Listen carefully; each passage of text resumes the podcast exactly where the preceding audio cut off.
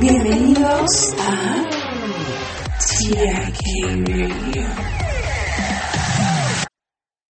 El brillo de una estrella se mide en una escala de magnitud que el astrónomo griego Hipparco concibió por primera vez en el año 150 después de Cristo. La estrella más brillante que Hipparco podía ver era Antares y la describió como de magnitud 1 describió la estrella más tenue que podía ver como magnitud 6. Con telescopios y binoculares, ahora los astrónomos pueden ver estrellas mucho más tenues de las que podía ver Hipparco.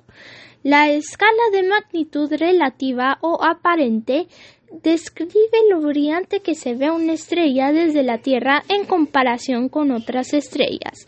Cuanto más lejos esté una estrella, menos brillante se ve y mayor es su magnitud relativa, sin importar lo brillante que sea en realidad.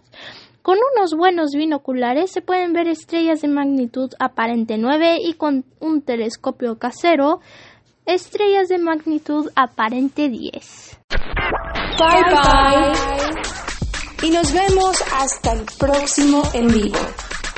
TIK Radio.